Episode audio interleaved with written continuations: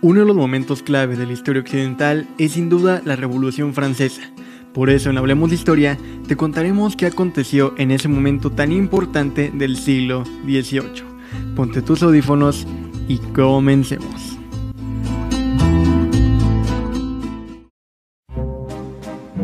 Ah, el siglo XVIII. Un periodo intermedio que no estaba tan alejado de la edad moderna ni tan cercano al presente durante años en Europa no se han dejado de lado los conflictos territoriales, de sucesión al trono, incluso ni los religiosos. Pero precisamente en esos años se daría un nuevo renacimiento tras el renacimiento. Uno que consideraba que la razón era la luz que iluminaría el conocimiento humano para sacarlo de la ignorancia y así constituir un mundo mejor. Aunque claro, como menciono, esta es una especie de renacimiento tras el renacimiento, ya que sin los movimientos humanistas de siglos anteriores, esto no se habría dado, sin mencionar el empirismo y el racionalismo del siglo XVII. El primero sostenía la importancia de la observación y experimentación para conocer los fenómenos y el segundo, el uso del razonamiento lógico. A su vez, el liberalismo inglés propuesto por John Locke sostenía que la racionalidad era una característica natural de las personas y la función de los gobiernos era garantizar sus derechos naturales, es decir, la vida, la libertad, la igualdad y la propiedad. Es por eso que en el Imperio Español, con el ascenso al trono de la Casa de Borbón tras la Guerra de Sucesión, esta nueva familia implementó algunas medidas ilustradas, mas no totales, pues la corona siguió siendo el centro del poder. A esto se le llamó despotismo ilustrado. Las ideas de Rousseau, Montesquieu y Voltaire son claros referentes de lo que fue el pensamiento ilustrado, mismas que se fueron propagando de reunión en reunión, sobre todo en casas de burgueses o simplemente de gente adinerada. Otro de los factores del triunfo de la ilustración fue la enciclopedia, una Wikipedia de la época escrita por Diderot y de Lambert, que tomo tras tomo fue siendo completada por varios articulistas que contribuyeron a su creación. También en ella se establecía que una sociedad culta que piensa por sí misma es la mejor manera de asegurar el fin del antiguo régimen. La influencia de la Ilustración fue tan grande que del otro lado del Atlántico, un 4 de julio de 1776, las 13 colonias inglesas en América declaran su independencia. Tema del cual ya tenemos un episodio, es el más corto de todos y es el episodio número 6 por si quieres ir a darle una oída. Pero bueno, a lo que venimos. En esos años, a finales del siglo XVIII, Francia estaba gobernada por una monarquía absolutista.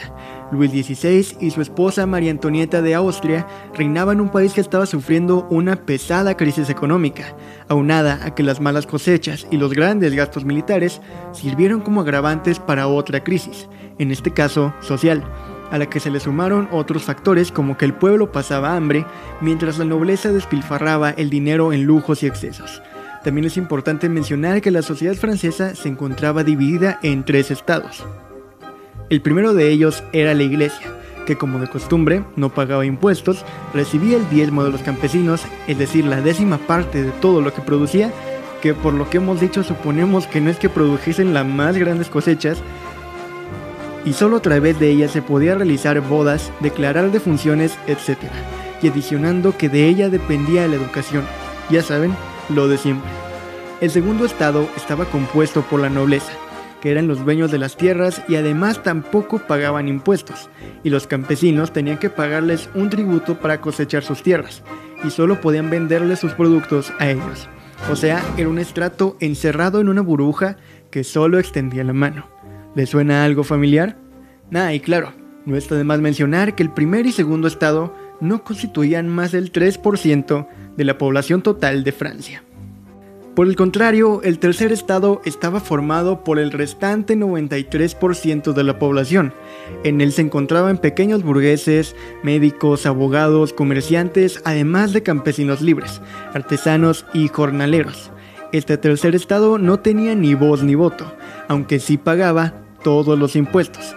Se llevaba los peores trabajos y no gozaba de ningún privilegio.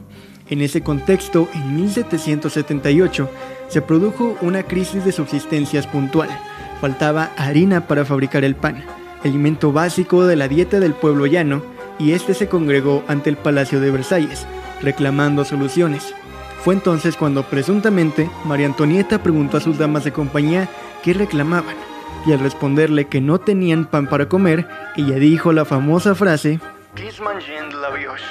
traducido general e inexactamente como que coman pasteles.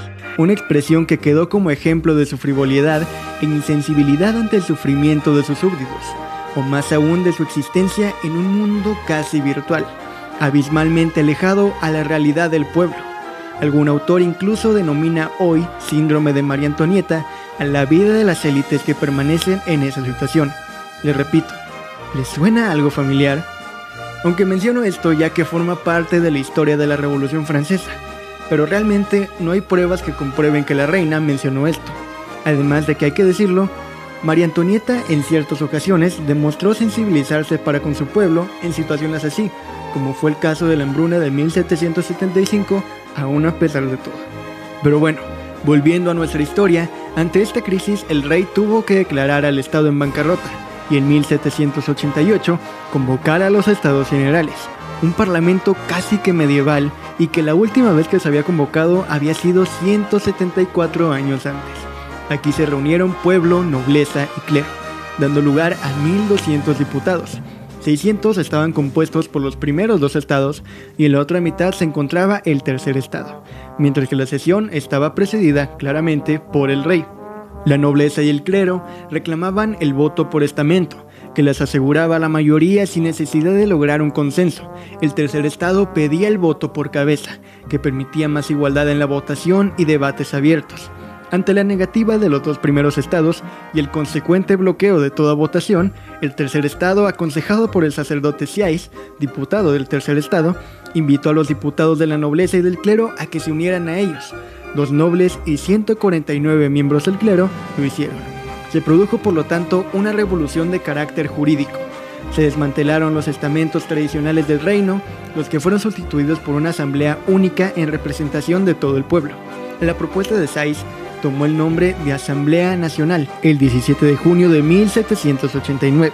Ante este acto revolucionario, el rey Luis XVI mandó cerrar la sala, y prohibió su entrada a los representantes del tercer estado en contra de la opinión de su ministro Necker. La Asamblea Nacional encontró, gracias al doctor Guillotín, diputado del tercer estado, otro lugar de reunión, la sala del juego de pelota de Versalles. Y el 20 de junio de 1789, los diputados juraron no separarse antes de haber dado una constitución al país, lo que se conoce como el juramento del juego de pelota. El 23, el rey ordenó su disolución y mandó llevar la orden al decano del tercer estado, Jean Sylvain Bailey, primer presidente de la asamblea. El diputado Mirabeau habría entonces pronunciado la célebre frase. Estamos aquí por la voluntad del pueblo y solo saldremos por la fuerza de las bayonetas. El 27, el rey cedió e invitó a la nobleza y al clero a que se unieran a la nueva asamblea. El 9 de julio, la asamblea adoptó el nombre de Asamblea Constituyente esta revolución jurídica y pacífica acababa de poner fin a siglos de absolutismo monárquico, sustituyendo el sistema de gobierno por una monarquía parlamentaria.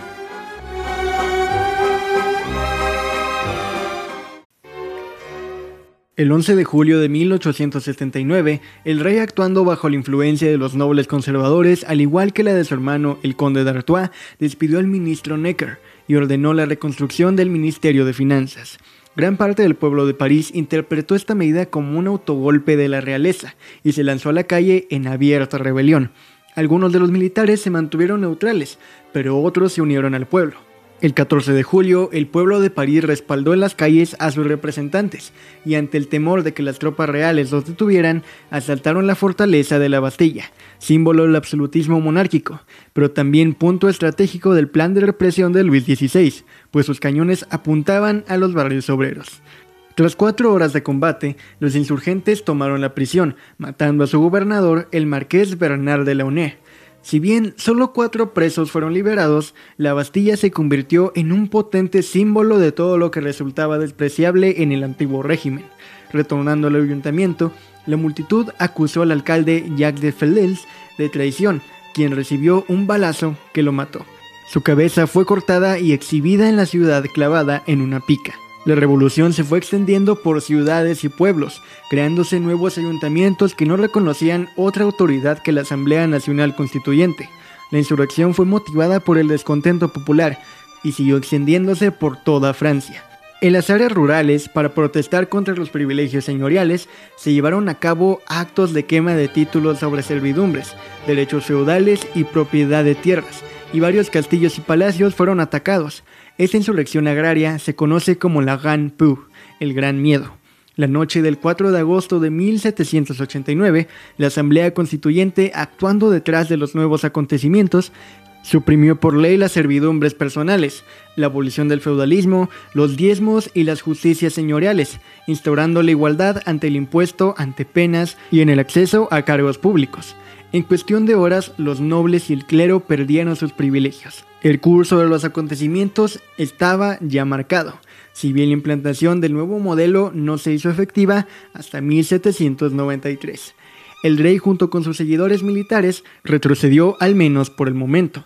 Lafayette tomó el mando de la Guardia Nacional de París y Jean-Sylvain Bailly, presidente de la Asamblea Nacional, fue nombrado nuevo alcalde de París. El rey visitó esta ciudad el 27 de julio y aceptó la escarapela tricolor.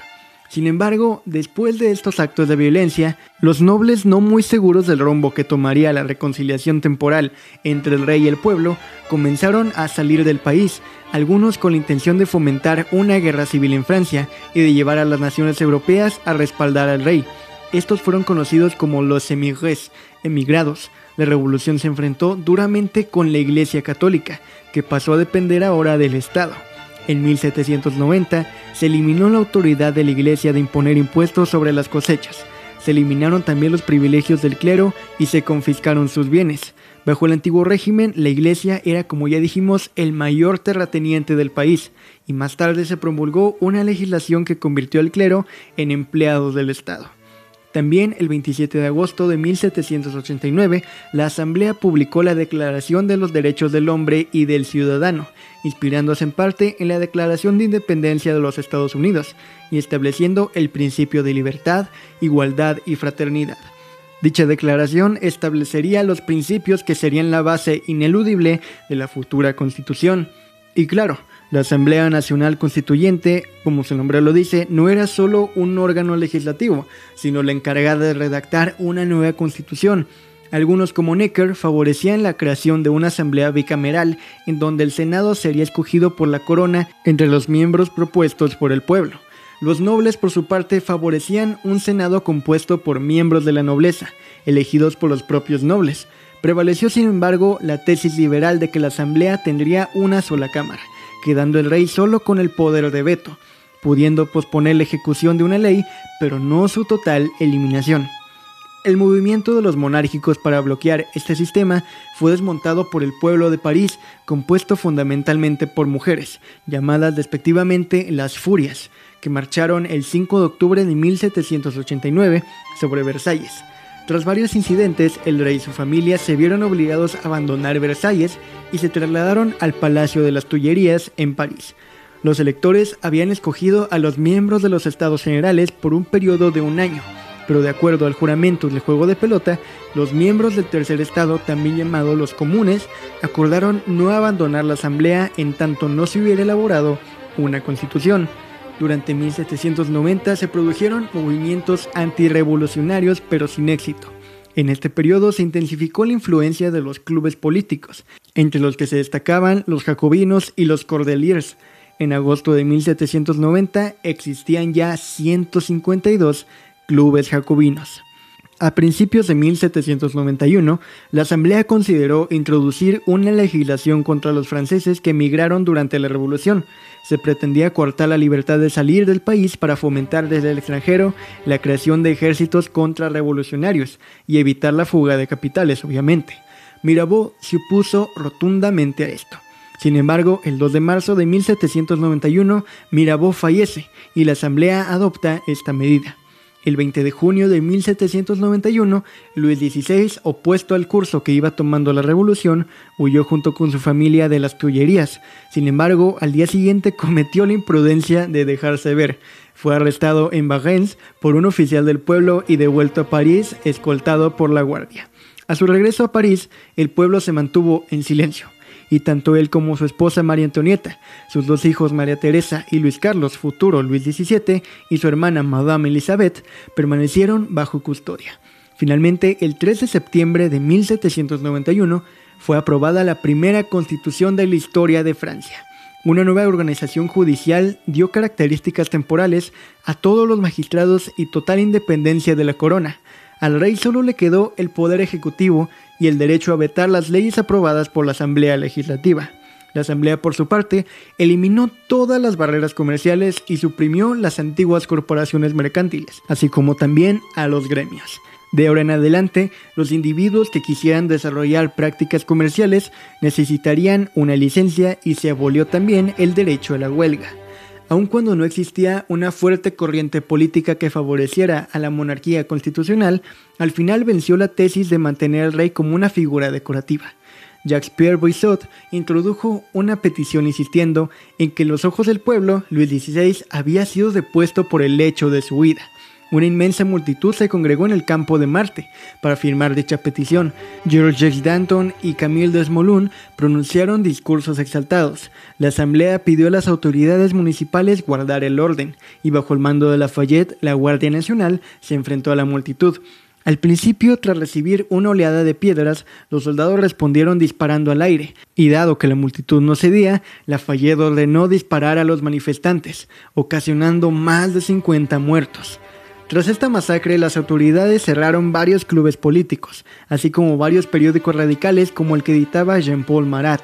Danton se fugó a Inglaterra y Desmolón y Marat permanecieron escondidos. Mientras tanto, la Asamblea había redactado la Constitución y el rey había sido mantenido en custodia aceptándola.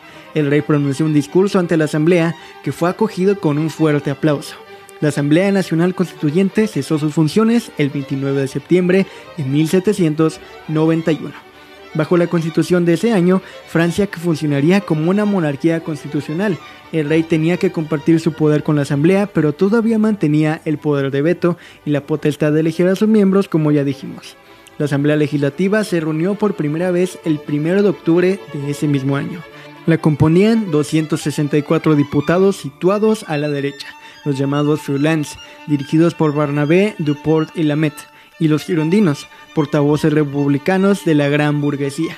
En el centro figuraban 345 diputados independientes, carentes de programa político definido, y a la izquierda 136 diputados inscritos en el Club de Jacobinos o de Cordeliers, que representaban al pueblo llano parisino a través de sus periódicos, y con Marat y Hebert como portavoces.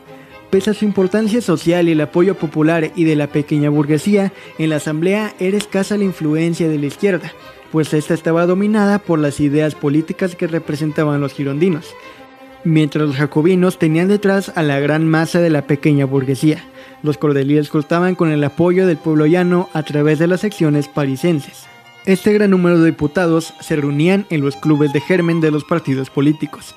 El más célebre entre estos fue el Partido de los Jacobinos, dominado por Maximilien Robespierre.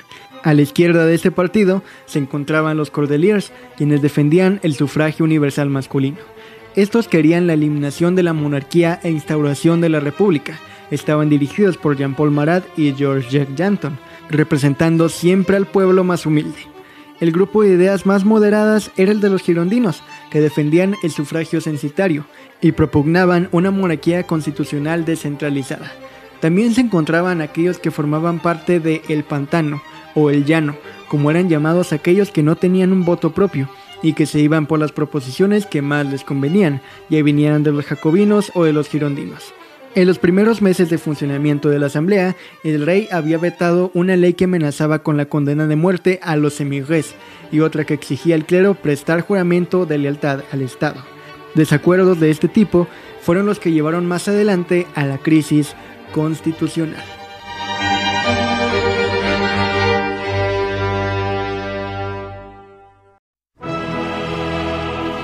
Mientras tanto, dos potencias absolutistas europeas, Austria y Prusia, se dispusieron a invadir la Francia revolucionaria, lo que hizo que el pueblo francés se convirtiera en un ejército nacional dispuesto a defender y a difundir el nuevo orden revolucionario por toda Europa.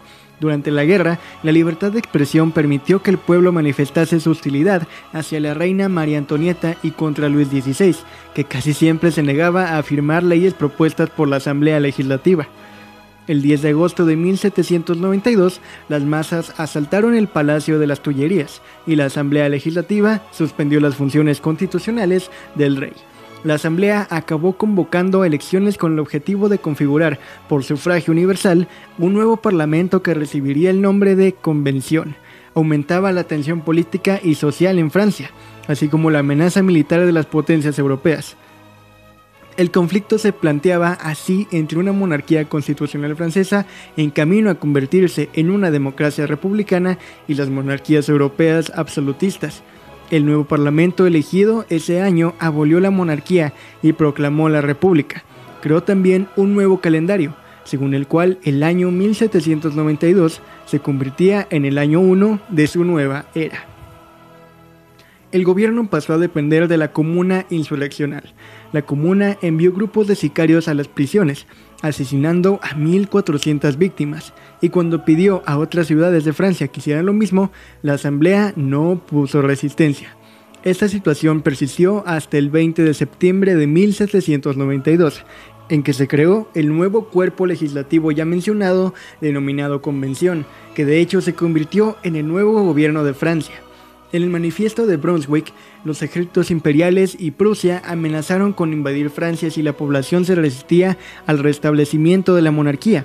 Esto ocasionó que Luis XVI fuera visto como conspirador con los enemigos de Francia. El 17 de enero de 1792, la convención condenó al rey a muerte por una pequeña mayoría, acusándolo de conspiración contra la libertad pública y la seguridad general del Estado. El 21 de enero, el rey fue ejecutado, lo cual encendió nuevamente la mecha de la guerra con otros países europeos.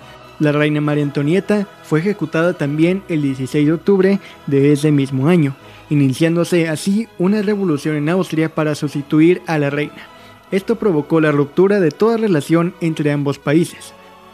El mismo día en que se reunía la convención, todas las tropas francesas formadas por tenderos, artesanos y campesinos de toda Francia derrotaron por primera vez a un ejército prusiano en Valmy, lo cual señalaba el inicio de las llamadas guerras revolucionarias francesas. Sin embargo, la situación económica seguía empeorando, lo cual dio origen a revueltas de las clases más pobres, los llamados sans-culottes expresaban su descontento por el hecho de que la revolución no solo no estaba satisfaciendo los intereses de las clases bajas, sino que incluso algunas medidas liberales causaban un enorme perjuicio a estas. Al mismo tiempo se comenzaron a gestar nuevas luchas antirrevolucionarias en diversas regiones de Francia. En la Bandea, un levantamiento popular fue especialmente significativo. Campesinos y aldeanos se alzaron por el rey y las tradiciones católicas, provocando la llamada Guerra de Bandea, reprimida tan cruelmente por las autoridades revolucionarias parisinas que se ha llegado a calificar como genocidio. Por otra parte, la guerra exterior amenazaba con destruir la revolución y la república. Todo ello motivó la trama de un golpe de Estado por parte de los jacobinos, quienes buscaron el favor popular en contra de los girondinos. La alianza de los jacobinos con los sans-culottes se convirtió de hecho en el centro del gobierno, los jacobinos llevarían en su política algunas de las reivindicaciones de los Saints-Culottes y las clases bajas, pero no todas sus reivindicaciones serían aceptadas y jamás se cuestionó la propiedad privada. Los jacobinos no pusieron nunca en duda el orden liberal, pero sí llevaron a cabo una democratización del mismo, pese a la represión que desataron contra los opositores políticos. Se redactó en 1793 una nueva declaración de los derechos del hombre y del ciudadano y una nueva constitución de tipo democrático que reconocía el sufragio universal. El Comité de Salvación Pública caería bajo el mando de Maximilien Robespierre y los jacobinos desataron lo que se denominó el reinado del terror, de 1793 a 1794 no menos de 10.000 personas fueron guillotinadas ante acusaciones de actividades contrarrevolucionarias. La menor sospecha de dichas actividades podía hacer recaer sobre una persona acusaciones que eventualmente la llevarían a la guillotina. El cálculo total de víctimas varía, pero se cree que pudieron ser hasta 40.000 los que fueron víctimas del terror. En 1794, Robespierre procedió a ejecutar a ultrarradicales y a jacobinos moderados. Su popularidad, sin embargo, comenzó a erosionarse. El 27 de julio de 1794 ocurrió otra revuelta popular contra Robespierre, apoyada por los moderados que veían peligroso el trayecto de la revolución cada vez más exaltada. El pueblo, por otra parte, se revela contra la condición burguesa de Robespierre, que siendo antes revolucionario, ahora persigue a Berlet, Leclerc y Rux. Los miembros de la convención lograron convencer al Pantano y derrocar y ejecutar a Robespierre junto a otros líderes del Comité de Salvación Pública. La convención aprobó una nueva constitución ahora el 17 de agosto de 1795, ratificada el 26 de septiembre en un plebiscito. La nueva constitución llamada Constitución del año 3 confería el poder ejecutivo en un directorio, formado por cinco miembros llamados directores. El poder legislativo sería ejercido por una asamblea bicameral, compuesta por el Consejo de Ancianos, que serían 250 miembros, y el Consejo de los 500. Esta constitución suprimió el sufragio universal masculino y restablecía el sufragio censitario. La nueva constitución también encontró las oposiciones de grupos monárquicos y jacobinos, hubo diferentes revueltas que fueron reprimidas por el ejército, todo lo cual motivó que el general Napoleón Bonaparte, retornando de su campaña de Egipto, diera el 9 de noviembre de 1799 un golpe de Estado, el golpe de Estado del 18 de Brumario, instalando un nuevo consulado. La constitución del año 4, redactada por Pierre Danoux y promulgada el 25 de diciembre de 1799, estableció un régimen autoritario que concentraba el poder en manos de Napoleón Bonaparte, para supuestamente salvar la República de una posible restauración monárquica. Contrariamente a las constituciones anteriores, no incluía ninguna declaración de los derechos fundamentales de los ciudadanos. El poder ejecutivo recaía en tres cónsules, el primer cónsul designado por la misma constitución, que era Napoleón Bonaparte, y los otros dos solo tenían un poder consultivo. En 1802, Napoleón impulsó la aprobación de un Senado consulto, que lo convirtió en cónsul vitalicio con derecho a reasignar a su sucesor. El cargo de cónsules lo sentaron Napoleón Bonaparte, Sieyès y Ducos, temporalmente hasta el 12 de diciembre de 1799. Posteriormente, Saïs y Ducos fueron reemplazados por Jean-Jacques Reyes y Charles François Le Bon, quienes siguieron en el cargo hasta el 18 de mayo de 1804 o 28 de Floreal del año 12, cuando un nuevo Senado consulto proclamó el primer imperio y la extinción de la República Francesa, cerrando con esto el capítulo histórico de la Revolución Francesa.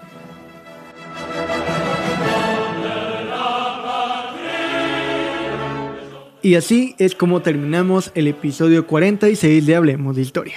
Espero que te haya gustado, te hayas entretenido o aprendido algo nuevo y me gustaría que no terminaras de ver este capítulo sin que le dieras seguir en Spotify o suscribirte en Google y Apple Podcasts o en YouTube. Es totalmente gratis y así te mantienes hablando de historia con tus compas y familiares. De la misma manera me gustaría agradecerte por formar parte de este proyecto que cada día crece un poquito más gracias a algo tan simple como que escuches este u otro capítulo. Así que muchas, pero muchas gracias sensual e histórico escucha. Y ahora sí, es momento de despedirnos amigos. Ya saben que yo soy Alex Martínez. Síguenos en Instagram como arroba Hablemos Podcast, podcast con doble T y Facebook como Hablemos de Historia. No olvides lavarte las manos, hacer tu tarea, hablar de historia y cuidar el planeta. Esto fue palabra de Francia.